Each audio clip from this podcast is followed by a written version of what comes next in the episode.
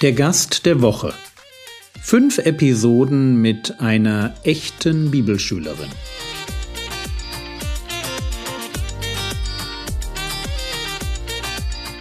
Theologie, die dich im Glauben wachsen lässt, nachfolge praktisch dein geistlicher Impuls für den Tag. Mein Name ist Jürgen Fischer und heute geht es um Sarah. Diese Woche möchte ich euch Sarah vorstellen, die bei uns wohnt und in unserer Gemeinde Gemeindepraktikum macht. Und mir ist natürlich jetzt durch das Zusammenwohnen eines aufgefallen, nämlich dass du, Sarah, eine Leidenschaft hast für das Thema Mission. Und mir ist klar, dass das jetzt nicht nur so eine oberflächliche Sache ist, sondern dass du tatsächlich so mit dir diesen Wunsch herumträgst, in die Mission, in die Außenmission, also weg von Deutschland zu gehen, da wo man andere Sprachen lernen muss und auf Leute trifft, die ganz anders ticken.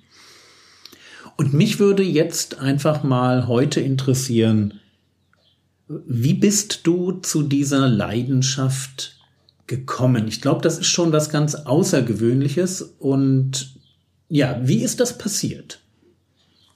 Also ich weiß das gar nicht so richtig, so genau. Ich glaube, das ist ein Stück weit schon, hat Gott es in mich reingelegt. Aber es ist auch ein bisschen mitgewachsen. Also als ich mich bekehrt habe und danach angefangen habe, mich mit diesem Thema auseinanderzusetzen, dass es tatsächlich Menschen gibt, die ihre Heimat verlassen, um anderen Menschen von Jesus zu erzählen, ist das irgendwie immer mehr in mir so fest geworden, dass ich das gerne auch sein möchte.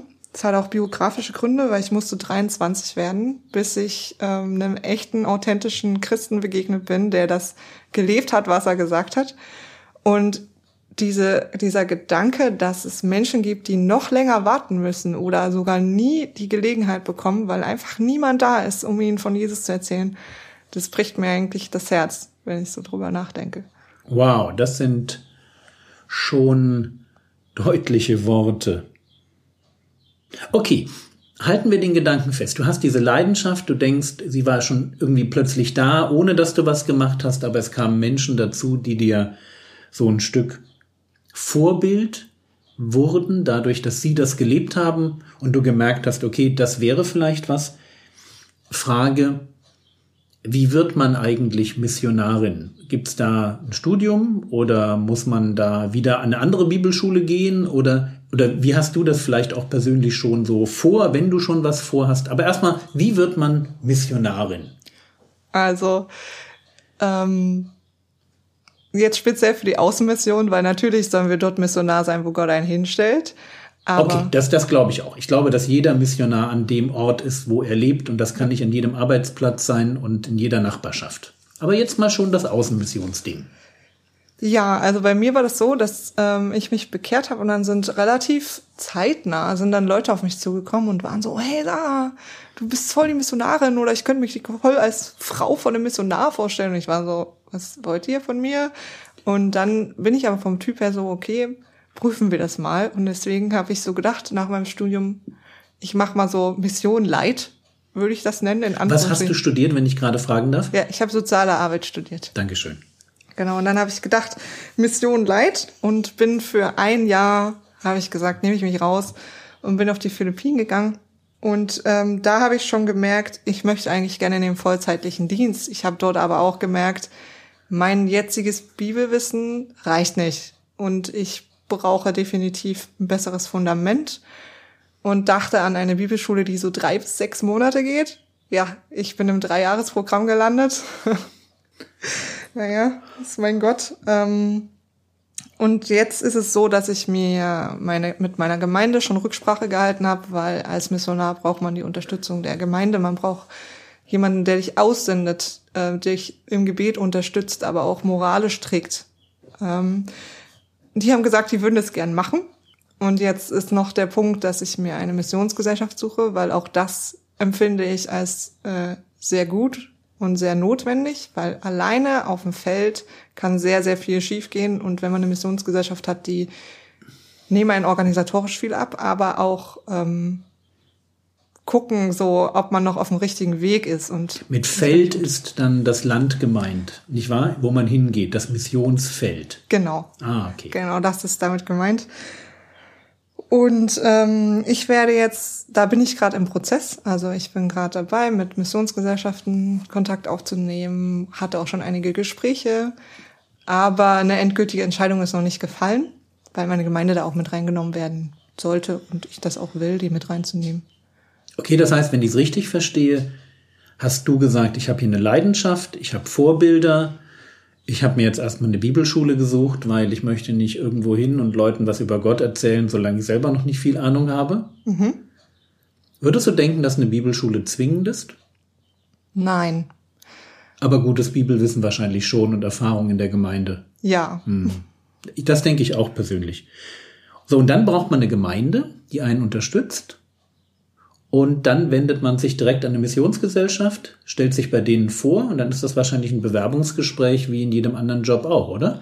Ja, also ja und nein. Also ich habe äh, diesen Prozess gemacht. Ich habe erstmal Leute angeschrieben und die melden sich dann.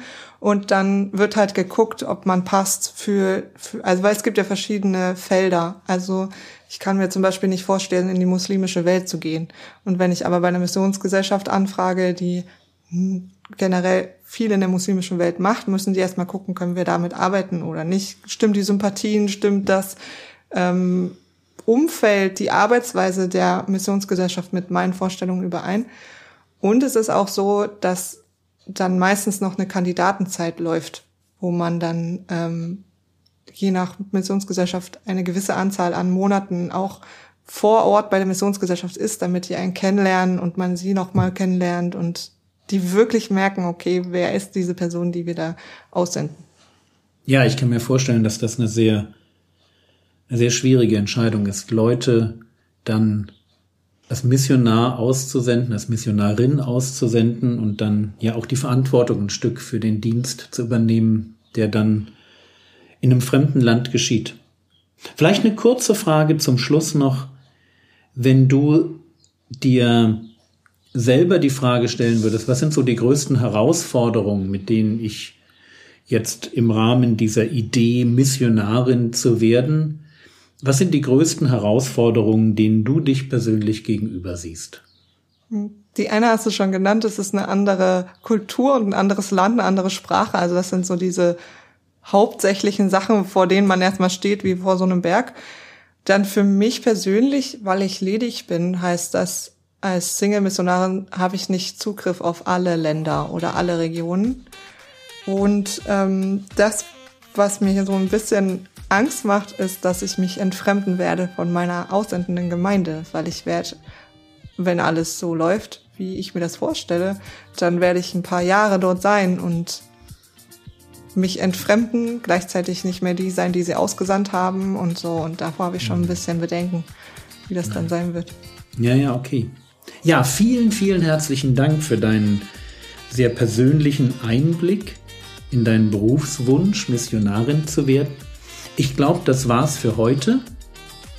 Morgen geht es weiter mit dem Gast der Woche, eine echte Bibelschülerin. Der Herr segne dich, erfahre seine Gnade und lebe in seinem Frieden. Amen.